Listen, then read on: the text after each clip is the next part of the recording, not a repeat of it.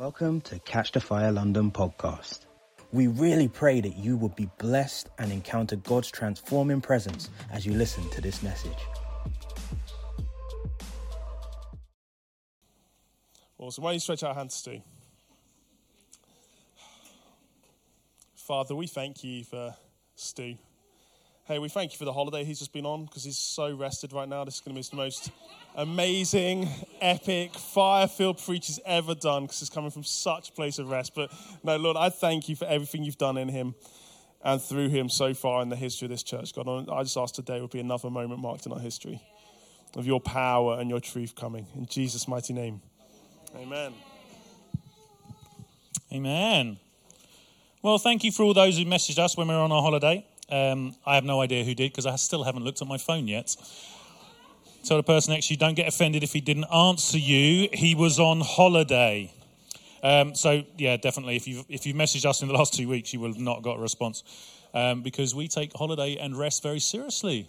Um, we we turn our phones off, we put them down, use them only for step counts, and that is it.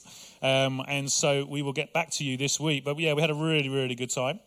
Um, just spending time with each other, with the water and jellyfish. I mean, jellyfish. Yeah, massive, massive. Yeah, there were some big jellyfish actually. We were in Norfolk um, in the UK, and there were some big jellyfish with really long red tentacles that looked quite scary. Um, but apparently, it's good news because it means the water is warming up. And no, they don't leave, they get eaten by the mackerel. Yeah, the mackerel come in and then eat all the jellyfish. So if you're a fisherman, get excited because all the jellyfish have come, which means the mackerel are on their way. No? Some of you are like, what? Oh, I'm so conflicted right now. I, I am um, during worship. All I could, all I could hear from the Holy Spirit as I was listening, and I've prepared, been preparing all week, and then spent a lot of time this morning just collating all the stuff that I've been thinking and praying through, and then during worship, I'm listening because I want to be led by the Holy Spirit. And just because we've prepared doesn't mean that that's, you know, you just got to trust that you're listening to Jesus, but listening to Jesus in the moment can sometimes conflict. Do you know what? I really, really wish I was as prophetic when I was preparing preaches as when I'm in the worship just before I'm about to preach. What's that? Um, I, yeah. I just, well, it will be this week. For next week. Yeah. I, I felt as we were worshipping, and then Chloe came up and just said, This is not a game. And as I was as I was just worshiping and just Dwayne was just going deeper and then deeper and then deeper and I just felt the challenge on this morning's worship that and my, the phrase that came to mind was we're not playing church. And that's no condemnation or judgment on anyone else who goes to other churches or anyone who comes here.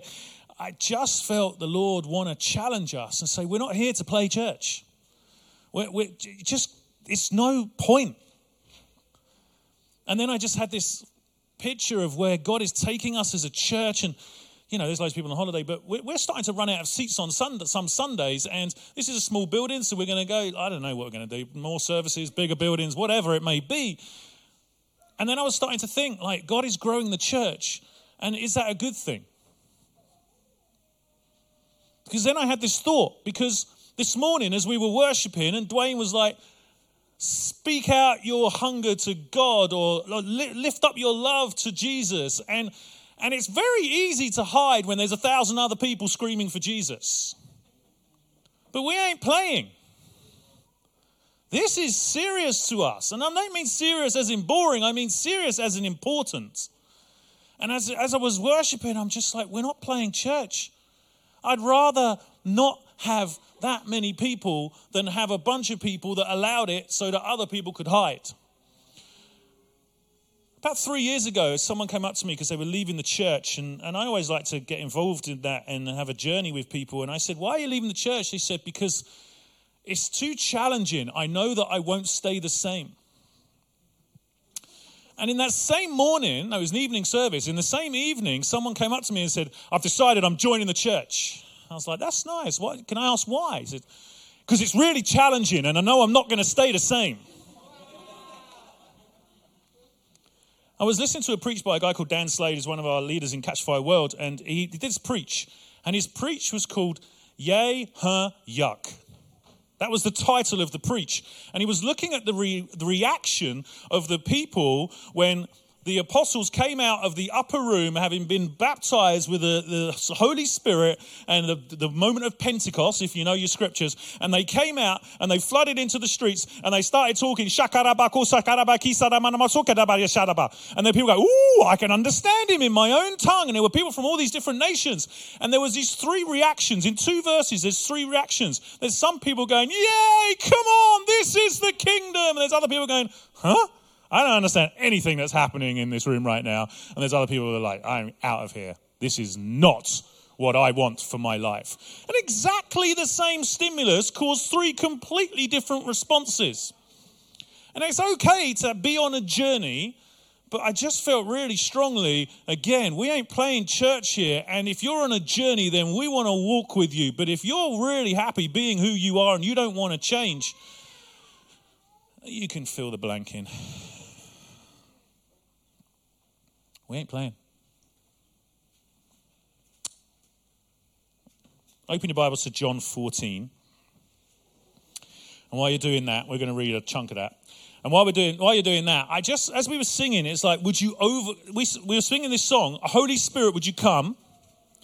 Now, for those of you who get really uptight about Holy Spirit coming when He's omnipresent, can I just put your mind at rest? We don't think He's waiting in another room we are inviting him to become manifestly present because God is everywhere, but he can also be somewhere.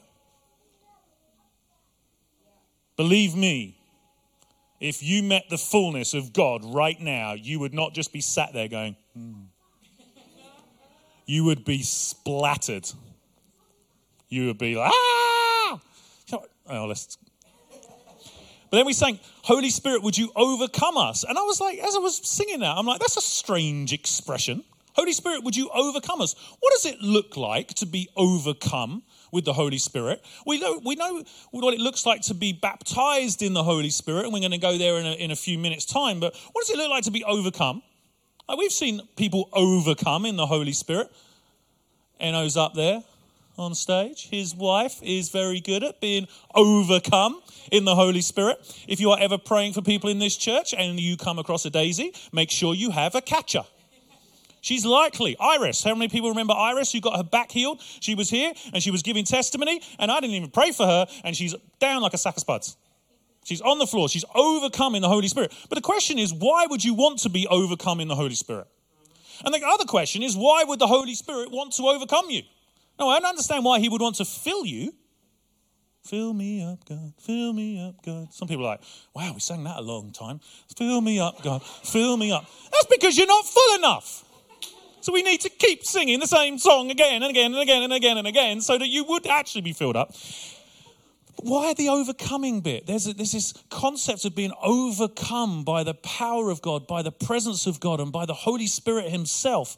Why? And as I was preparing and as I was collating all my thoughts this morning, I'm like, do you know why God needs to overcome us? Because you're not very good at doing your life without Him. Have you noticed that? Is there anyone here who thinks when we when God's in the driving seat of my car, things go a lot better than when I'm in the driving seat of my car? Even better than when the wounded you is in the driving seat of your car. Has anyone ever, anyone made a decision out of woundedness? Yes. How did that go for you? Not great. Not great. The Holy Spirit wants to overcome us so that you get out the way. That's and we're singing, Holy Spirit, would you come and overcome us? Having no idea what we're singing. Because he's listening. He's hearing those songs, and some of you are just singing it because it's up on the screen, and some of you are singing it because you recognize the song and not realizing that we're asking God to overcome us, and He might go and do that. And if God comes and overcomes you, that will be the end of quite a lot of things that you have control of in your life. Because God is more powerful. How many people think God's more powerful than them? Half the people think God is more powerful. I'm looking. How many people think God's smarter than them? Some people are like, oh, well, I'm quite old. God's a lot older than you. He's a lot bigger than you. He's a lot stronger than you. He's a lot smarter than you. When God's in charge, things really change. I, my title for today is Life Cheating. And I'm not talking about people who cheat in a bad way. I'm talking, you know, those things are like cooking cheats. And, and you look on YouTube and they'll show you three ways to do something that will take five minutes and it took you three hours and you're like, wow. I'm talking about like how to cheat on life, how to be better at life, how to be excellent and successful in everything you do. Stop doing it your way. Here's my point today listen to him, do it. That's the preach.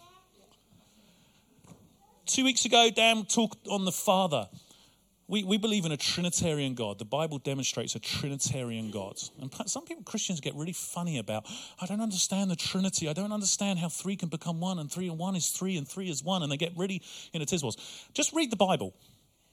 Okay, if you read the Bible, it actually gets much less concerned about the one piece of God and very, very narrative based around Father, Son, and Holy Spirit. Two weeks ago, Dan taught on the Father. He taught on our relationship with the Father, that God the Father wants to come and father you. And I don't know if we really planned it that our talk on the Father would be the week before Father's Day, but when we were praying for that talk on the Father on the Monday, as a staff, we get together every Monday and we pray for the next Sunday.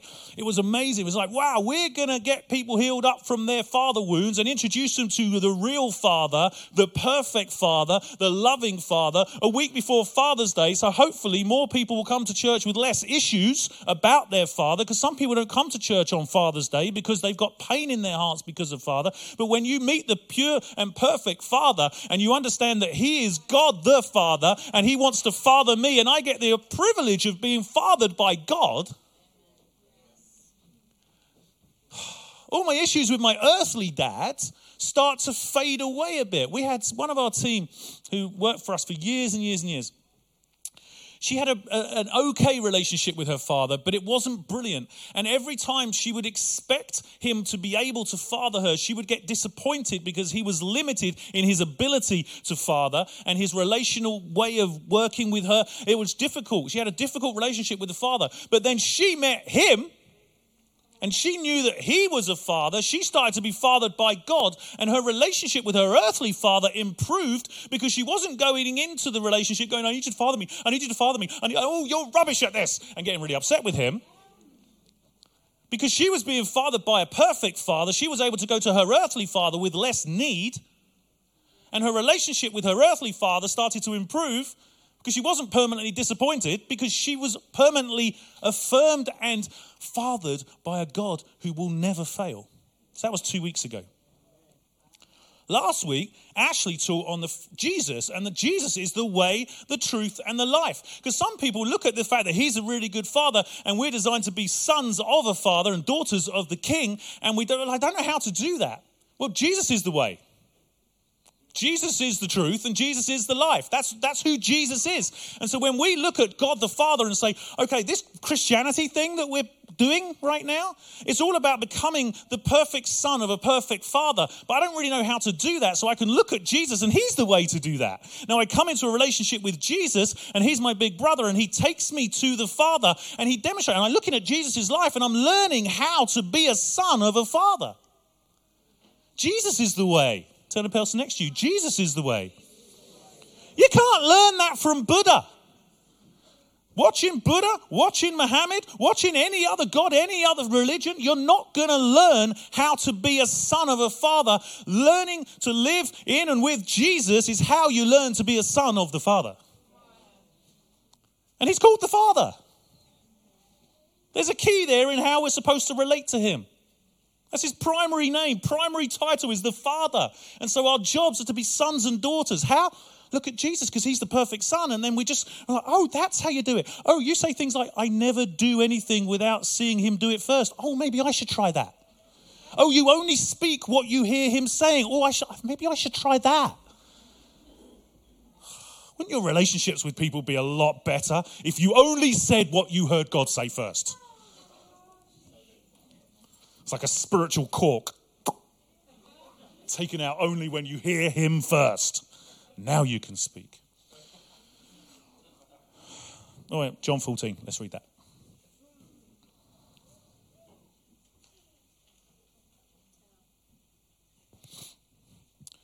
Do not let your heart be distressed. You believe in God, believe also in me. There are many dwelling places in my Father's house. Otherwise, I would have told you, because I am going away to make, a, make ready a place for you. And if I go and make ready a place for you, I will come again and take you to be with me, so that where I am, you may be too. And you know the way I am going. Thomas said, Lord, we don't know where you're going. How can we know the way? Jesus said, I am the way and the truth and the life. No one comes to the Father except through me. If you had known me, you will know my Father too.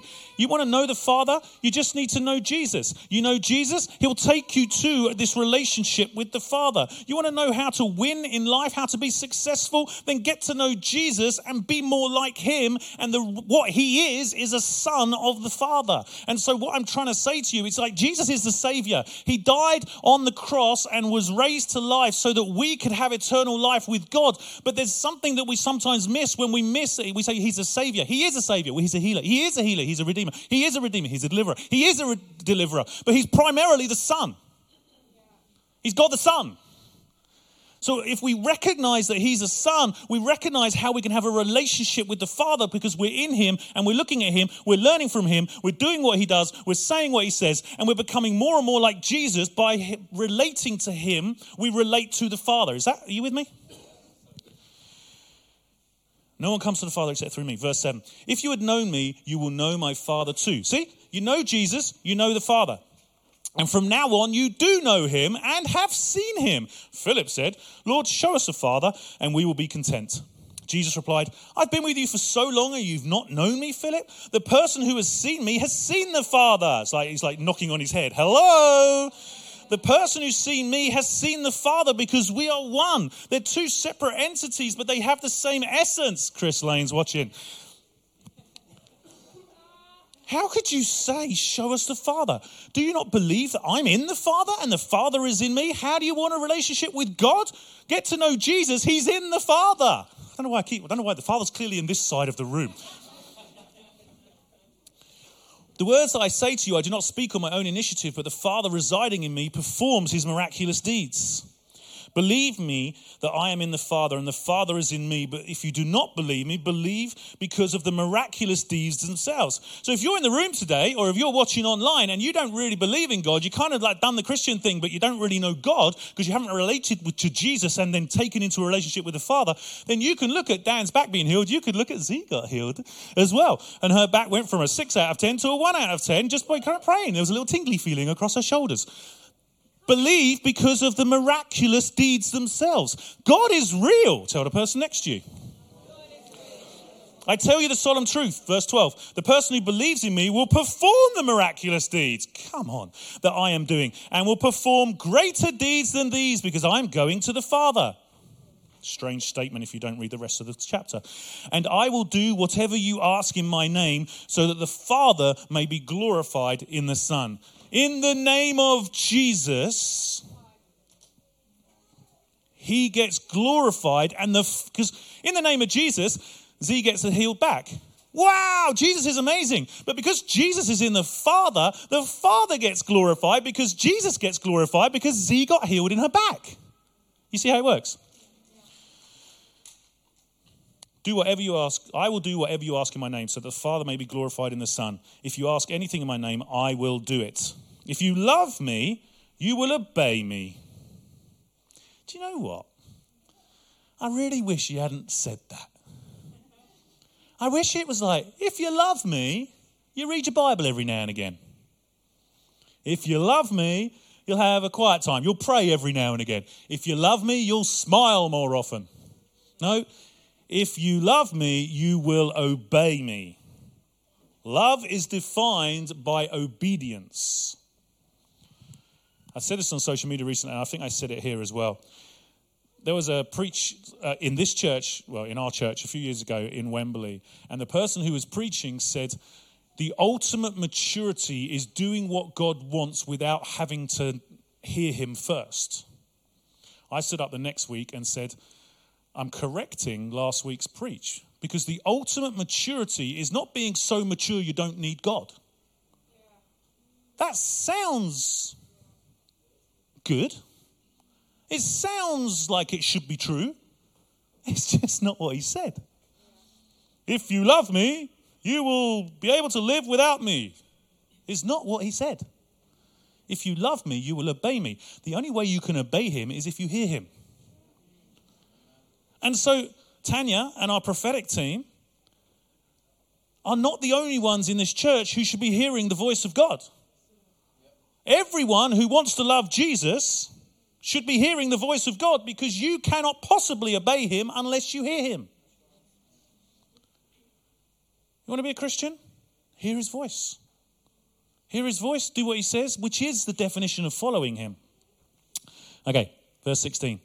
Then I will ask the Father, and he will give you another advocate, another stand beside, another comforter. That word is parakletos. It literally means comfort, but it's comfort because the person, I'm not going to squeak, am I? You're, you're right here. He's right beside you. Like, how comfortable is this? She's like, get off me.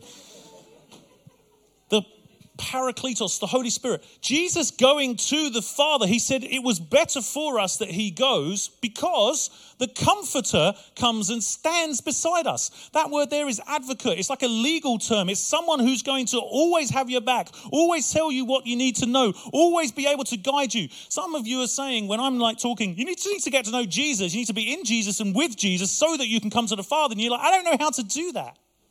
Well, the good news is he solved the problem of you not knowing how to do that. Because he will give you another advocate to be with you forever, the Spirit of truth, whom the world cannot accept because it does not see him or know him, but you know him. Tell the person next to you, you know him because he resides with you and will be in you. I will not abandon you as orphans. Remember Dan's talk. You have a father. You are not an orphan. I will come to you. In a little while, the world will not see me any longer, but you will see me. we get to see Jesus, even though he's dead and gone back to heaven. Because, why? He lives. And we will live too. You'll know at that time that I am in the Father, and you are in me, and I am in you. hey. He's in us. Means the Father's in us. The person who has my commandments and obeys them is the one who loves me. Tell the person next to you, it's all about obedience. The one who loves me will be loved by my Father, and I will love him and reveal myself to him. Lord, Judas said, What has happened that you are going to reveal yourself to us and not to the world? If anyone loves me, he will obey my word, Jesus said, and my Father will love him, and I and will come to take sorry, my Father will love him and will come to him and take up residence with him. The person who does not love me does not obey my words. And the word you hear is not mine, but the Father who sent me. I have spoken these things while staying with you. Now, listen to this in verse 26, and we'll stop here. But the advocate, the Holy Spirit, the one we talked about earlier, whom the Father will send in my name, will teach you everything and will cause you to remember everything. You want to learn how to be a better husband, wife, father, son, daughter, business partner, business owner. You want to learn how to do anything better? You need the Holy Spirit. I, as I was preparing for this, I was just getting more and more irate because I felt the heart of God, the Holy Spirit, where He has been considered an optional extra in the kingdom of God. He will teach us everything and He will cause us to remember everything. I looked up the word everything. No, I literally did. It means everything. You want to learn how to pastor? You want to learn how to prophesy? You want to learn how to do an instrument? You want to learn how to do business? You want to make more profit? You want to make the right decisions? Everything in life, if it's of Him, with Him, will be done by Him. Now, we're not into a prosperity gospel, which is defined by I want more money, I will get more money. I want a bigger car, I will get a bigger car. But listen to this, and this was not first by me, it was first, I first heard it with Duncan Smith, um, our world leader. We're not into the prosperity gospel, but the poverty gospel is equally stupid. We're, and here's my phrase on the end. We're not into the prosperity gospel. We're not into the poverty gospel. We're not into the nice gospel. We're not into the nasty gospel. We're not into the authoritarian gospel. We're not into any other gospel other than the one of Jesus Christ of Nazareth, which happens to be the obedience gospel. So it's not a case of I want more money. It's a case of do you what do you want for me? I want you to be richer. Sure, let's do that. I want you to give everything away. Okay, let's do that. I want you to spend a year with me. Give up everything else in life. All right, let's do that. I want you to run around the world ministering in 5,000 different places over the course of three or four years. All right, we're going to do that. I want you to start and build a village in Kenya. All right, we're going to do that. I want you to start a church. Really? really? Okay, we'll do that. Because obedience trumps everything else, and you can't have obedience without a relationship with the Holy Spirit because He's the one who's teaching you the stuff in the first place. I preached a message a few years ago. It was the king wants his kingdom back. And it's like we talk about the kingdom of God, we talk about this stuff happening, and we talk about healing the sick and preaching, and we talk about saving people to the kingdom, and, and we do it without Him. It doesn't matter how successful the world thinks your life is, the only criteria for success is you did what he said. You're not going to get there and he's going to go, How many people did you get saved? You're not going to get there. He's going, How many people did you heal? You're not going to get there and say, How much money did you make? You're not going to get there. He's not even going to talk to you about those closest to you. He's going to talk, Did you do what I asked you? Oh, hold on a minute. I didn't even listen. That's where most of the Christian body is. It's like, I, what do you mean, do what I asked you? I didn't even know you were speaking. And I definitely didn't spend enough time listening. I felt strongly, as you can probably tell. We need the Holy Spirit before we get up in the mornings Abby Allsop, when we first planted this church in Wembley, she was driving through Wembley and the Holy Spirit said to her, Lock the doors. She's driving along the road and she's like, That's a stupid thing to hear. Like, what, what possible reason would I need to lock the doors? She's driving through Wembley. He says, the second time, lock the doors. So she just knows the obedience thing. It's what we've been preaching forever. So she locks the doors. Something happens in front of her. She slows down, and some guy tries to get in her car but he can't get in the car because the doors were locked. This is not a game. This could be life and death. It could be trauma and abuse or living without that. As I was preparing, I was thinking about this. I was walking baggy through a field. And I'm, I'm literally, because to be honest, there are people in my marriage who probably listen to the Holy Spirit more than I do.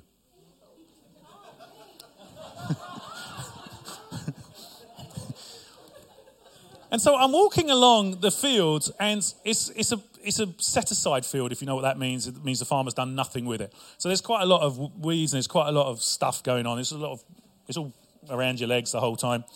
And as I'm listening to the Holy Spirit, because that's what I'm about to preach on, as I'm looking at the concept that this isn't a game, I'm looking at the value of every moment with Him as opposed to just, I've had a disaster in my life, I should probably pray. There's a big decision in my life, hmm, maybe I should pray. I'm like, this is a day by day. This is a minute by minute. This is a second by second thing. That's what he wants. Now, we're not, none of us are there, but that's where we should be going. And as I'm walking along, I literally felt look to the floor. I looked to the floor and there was a bunch of stinging nettles that I was about to walk through. Now, I don't know. I probably could have lived the experience. I don't think it would have taken me down. And it was just God speaking to me about me. And it's like, too many of us are, are like, all right, I'm, I've, I've, I've just come across a cliff. What should I do now? Now, most of us have got that down. You know? Ah, that looks like a crocodile. Should I pass through this river? Like most of us are good with this extreme big decision times, and the Holy Spirit saying, You could walk through nettles, or you could not. And it was a lesson to me that there's so much stuff. Someone came up to me a couple of months ago, Can you help me? My business is not doing well. I was like, Did God ask you to start the business in the first place?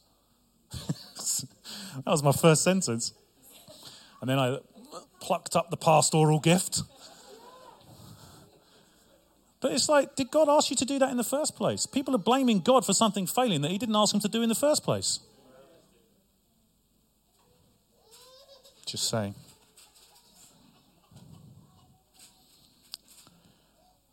Right. Three steps. We're going to finish on this. How many people want to know three steps to a perfect life? I should write a book. Web, the webinar is on its way, and the podcast is nearly prepared. Step one you need to realize he's better than you are at figuring out your life. Now, it sounds so blatantly, stupidly obvious that most people bypass step one.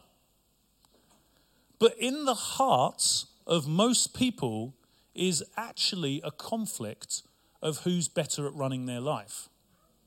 And how do I know that's true? Because I get to pastor most of you. And I've seen the issues that are happening. I've lived my own life. We're married. There's a lot of stuff that doesn't quite go right. And so I know for a fact that most human beings actually have a conflict of who's in charge of their life. And why is that conflict? Because we don't really trust God. Now, when you say it that overtly, and I was like, no, of course I trust God.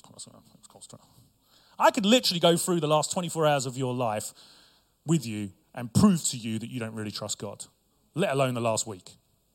Why? Because we haven't seen Him come through in ways that we need to.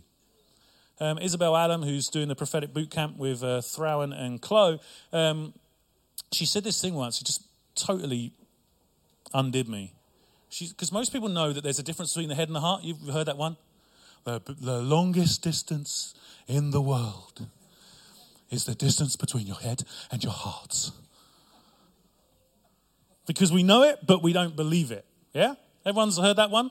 That's why I said it with a funny accent, because everyone's heard that one a thousand times. It's, it's just like, the longest foot. Uh, no, anyway. So there's a difference between what we're talking about cognitive truth, understanding facts, in the head and a belief system in the heart. But then Isabel said this thing. She said, So, what's the most powerful truth? Well, the, the heart truth when you, for a human. I know God, but what's the most powerful truth for a, for a human? Everyone's like, heart truth. Do you believe it? She said, No. The most powerful truth is experiential truth. And I was like, Huh? Well, I'm not sure. Biblical, my Bible. And then she went on to explain when you've been healed by God, you will never doubt that God is a healer. When God provides for you, you will never doubt that God is a provider. When God delivers you from some weird demon and you don't have that issue anymore, you will never doubt that God is a deliverer. That experiential truth, although we have to work with the cognitive and we have to work with the belief systems, when you've experienced it, you will, no one can tell me God doesn't exist. No one can because I've seen him, I've experienced him do stuff, which means, okay, step one, you have to believe that he's better at your life than you are. Tell the person next to you, I can, I can tell you, I can see in your life, he is better than you are at dealing with your life. All right, step two. So you need that revelation. You need to actually understand it. You need to actually stop and go, all right, God, do you know how many times we say the word Lord? The word Lord means owner and master of it all. We're like, Lord Jesus Christ, would you do all these things for me in my way? Because I want them. and we forget that we said Lord at the start of the sentence. It's like, it doesn't matter what you want, what you feel you need, what you think's going on in your life. Lord started the sentence. He's the Lord Jesus Christ. He's in charge of it all. Okay. So, step one, realize that He's in charge. Step two, you need to hear him. Said it earlier. You need to hear him. and you need to not hear everyone else louder than him. So, Moses, this is uh, Exodus 32. Moses is up the mountain having the best time with God. Face to face. He's, he was so close to God that when he walked back down the mountain, his face was shining. And people are like, wow, that person's so close to God. Not as close as Moses, because their face isn't shining. Well, some of you are a little bit shiny, but into him. While Moses is up the mountain having the best time with God, getting the Ten Commandments, his sidekick, Aaron, is down the mountain listening, and they say to him at the start of Exodus 32, all the Israelites are like, We don't even know if that guy's coming back.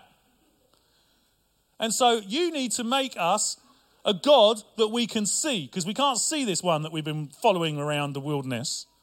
And so Aaron's like, Okay then. Honestly, the good news for you guys in this church is that you tell me we're making, we need to make a God that you can see. I'm going to poke you in the eye and get you back to your Bible. I don't want to judge Aaron. What a numpty. He's in charge of the whole nation of Israel. And it, I, we, I, was talking to Dan and Ash when we went on holiday. Like, it's the first time Dan and Ash have been in charge of the church while we go away for two weeks. And I didn't say it, but I'm thinking, don't you do it, Aaron. All these people come at you because you're not, this, it's the first time in like total leadership of the church, and everyone's like, we should do this, we should do this, we should do this. Burn all the gold, make a calf. There's a there is a song by Jeremy Riddle from many years ago now, which like, may your voice be louder, may your voice be clearer than all the others. So you need to realize that he's God you need to hear him. Tell the person next to you, you need to hear him.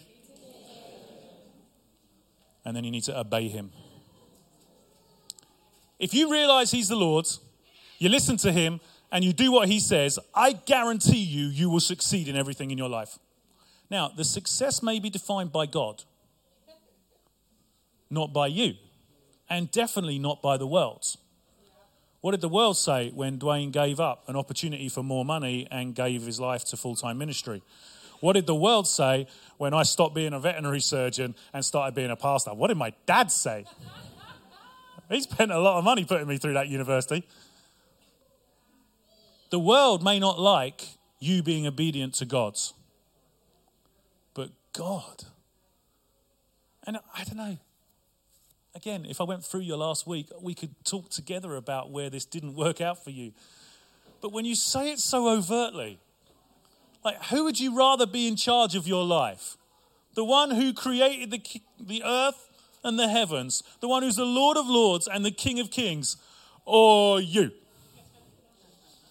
If you said this so overtly and said, who would you rather was making decisions for your life? The Lord of lords and the King of kings, or social media. when you say it that overtly, it's just like so slap in the face obvious that you just like would never make a mistake again. And the Lord Himself puts before you blessings and curses, life and death. It's Deuteronomy. But then it doesn't stop there. Because if it did stop there, we'd all be going, Oh, I wonder which one I should choose. Blessings, curses. Oh, but the curses look so smiley. The curses look so, so, so shiny, so attractive. No, no, it then says, now choose life. If it was that obvious, I always, when we first preached that years and years ago now, I was like, wouldn't it be really easy? You're driving along and someone in a white van comes up and cuts across you and you're about to show them the Christian smile. And there's a little angel on your bonnet going, Life and death? Life and death? You would never make the wrong decision, would you? If it was so obvious, and yet it is that obvious, and yet we don't do it. He is Lord. Everyone say, He is Lord. Listen to Him, obey Him. The Holy Spirit is not an optional extra. We are mandated by God to create a community of people here in Pinner that releases the true Christianity here on earth, and that can only happen when this is in place. It's not an option. If you're new to us, there's a lot of backlog to this preach. But wherever you are with God, I want to encourage you and invite you into a place where you get to succeed. And when we get to heaven, He says, Well done, good and faithful servant. How many people think that is the best accolade? That's better than a promotion. That's better than more money. A smile from your father going, Yes. And it may not make sense to the world, but if it puts a smile on God's, there's this um, Maverick City song that I just want to repeat at the moment. You've probably heard it. I just want to move your heart. It's all I want to do. I just want to move your heart.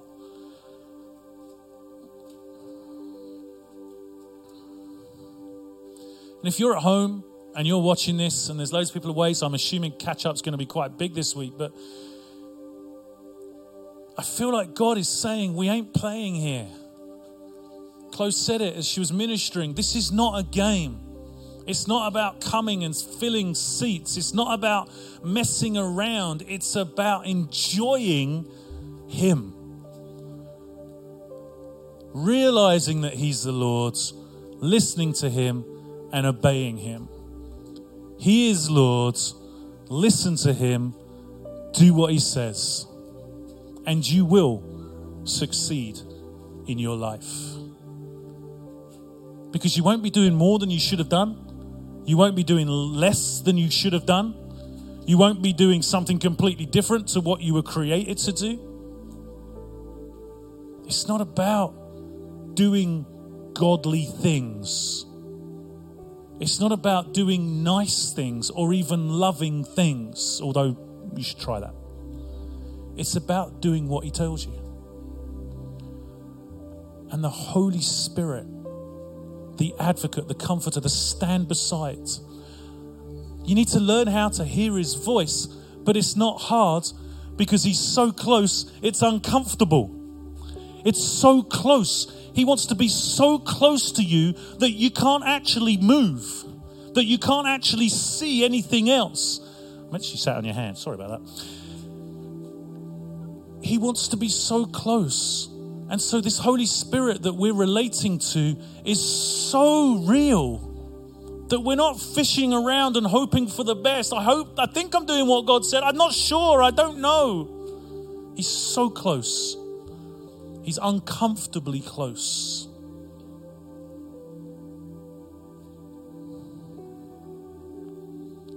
I'm going to encourage everyone to read John 14 again. But it starts with a relationship with Him. Jesus said in John 17, verse 3, This is eternal life, that you would know him.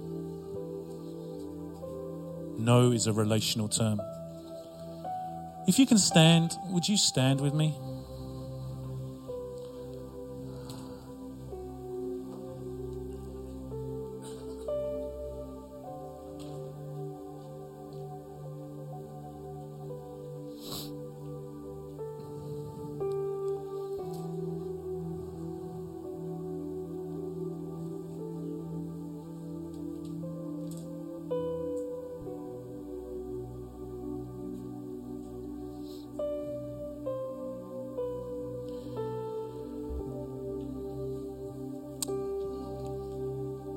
Felt there was going to be a ministry time of people committing to this phrase I'm done with playing. I'm done with playing at Christianity.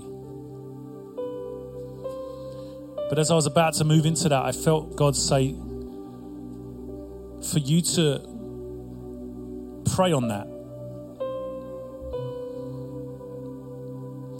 And I really want you to message Chloe and I and tell us if you're done with playing at life and Christianity.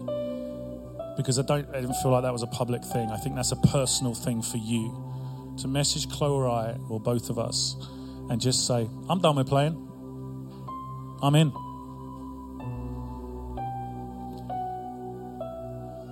The Holy Spirit wants to be more real to you than any human being so that you can hear Him.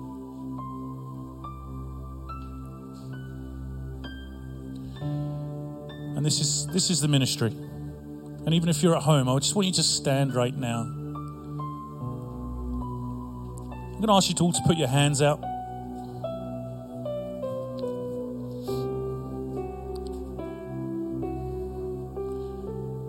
In the book of Acts, it says, Paul talking, Did you receive the Holy Spirit when you were baptized? And the people said to him, No, we didn't even know there was a Holy Spirit. Well, which baptism did you receive then? The baptism of John, the re- baptism of repentance. There are people who are believers and got baptized but didn't get the Holy Spirit. And then Peter, he says exactly the same thing basically. There's this note that Luke writes in the book of Acts and says, Peter and John were sent to pray for the new believers because they had only been baptized in the name of Jesus. They had not yet received the Holy Spirit. And as I'm reading it, I'm thinking, how? How are you a believer in, at that point, the church, and you've not been given the gift of being filled with the Holy Spirit? And then Paul ramps it up and he says, Be continually filled with the Spirit. And so, with your hands out, I'm going to ask Holy Spirit, for every person that expresses belief in you, would you come and would you baptize us right now? Would you, and that word, that word baptize means to be immersed, surrounded. Immersion means to be fully surrounded, top to bottom, head to toe, side to side, everything around you, inside and out. And some of you, as I'm praying, are going to receive, Z felt earlier, tingling on the shoulder. Some of you will feel something. But if you believe in Him and you are saying yes to this moment, then you will receive the Holy Spirit. It's a promise of Scripture.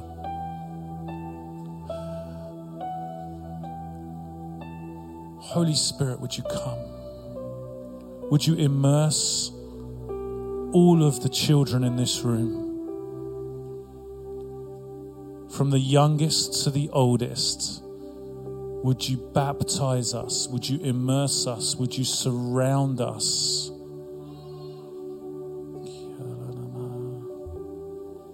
And it says after Peter and John prayed for the believers, it says they started to speak in tongues and to prophesy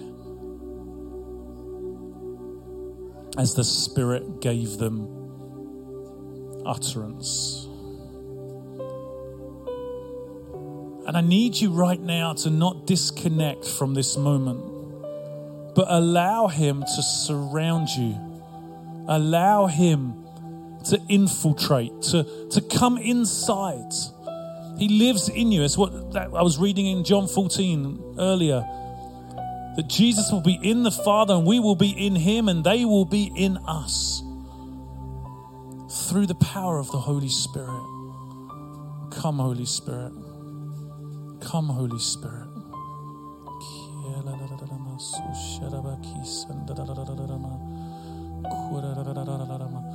I felt the gift of tongues was being released to some people.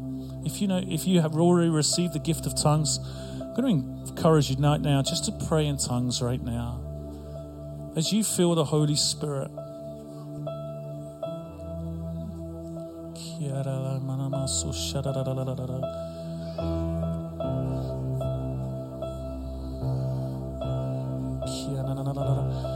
Parents, I'm going to invite you to, to go and get your children, if they're not already with you, and bring them back in here. But we're going to keep this a place where the Holy Spirit is baptizing people.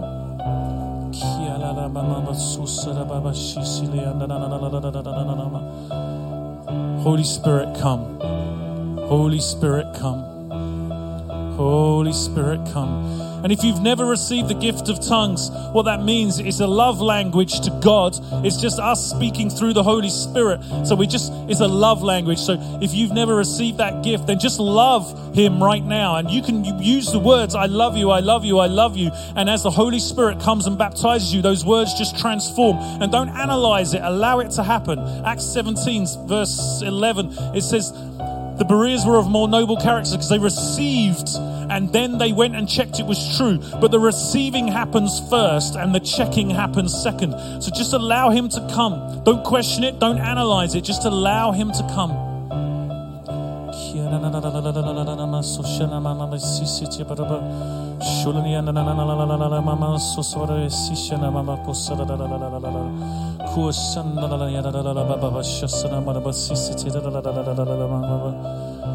Holy, holy, holy, holy.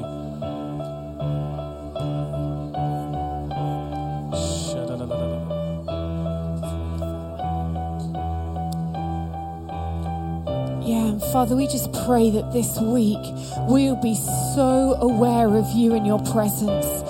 Holy Spirit, would you be more real to us than any human being as we go about our weeks and as we love each other around us? Father, we ask that your kingdom will come and that your will will be done in our worlds. And Father, I pray that even in the night time, we would feel such a peace from you that the presence of the Holy Spirit, every time I go to bed, I say, Father, would you immerse me in your presence so I only dream of you and be aware of him all night. And, and Father, I pray today that we would see miracles, signs, and wonders this week because of our awareness of you to a whole new level. And if you're near someone, if you feel comfortable, why don't you just bless them to have an amazing week and just ask the Holy Spirit to drench them this week. Give them a hug, maybe say you're loved and, and just bless them as we bring the service time to a close. You're free to go or you're free to stay. But Father, would you immerse us in your presence this week, we pray. And if you've never received a, a recognizable baptism of the Holy Spirit, and that means you you don't have to speak in tongues, but you have to know it happened. There's a change in your life. If that's never happened to you, then don't be ashamed of that. Be hungry because of that. And I'm going to invite you to come to the front. I'm going to ask Timmy and Falaka to come and pray for anyone who doesn't recognize that they've been baptized in the Holy Spirit. Now, you may have prayed a prayer, you may be a Christian, but if you haven't had a recognizable, like, I know God touched me moment, then the baptism of the Holy Spirit, I've really felt He was going to release that.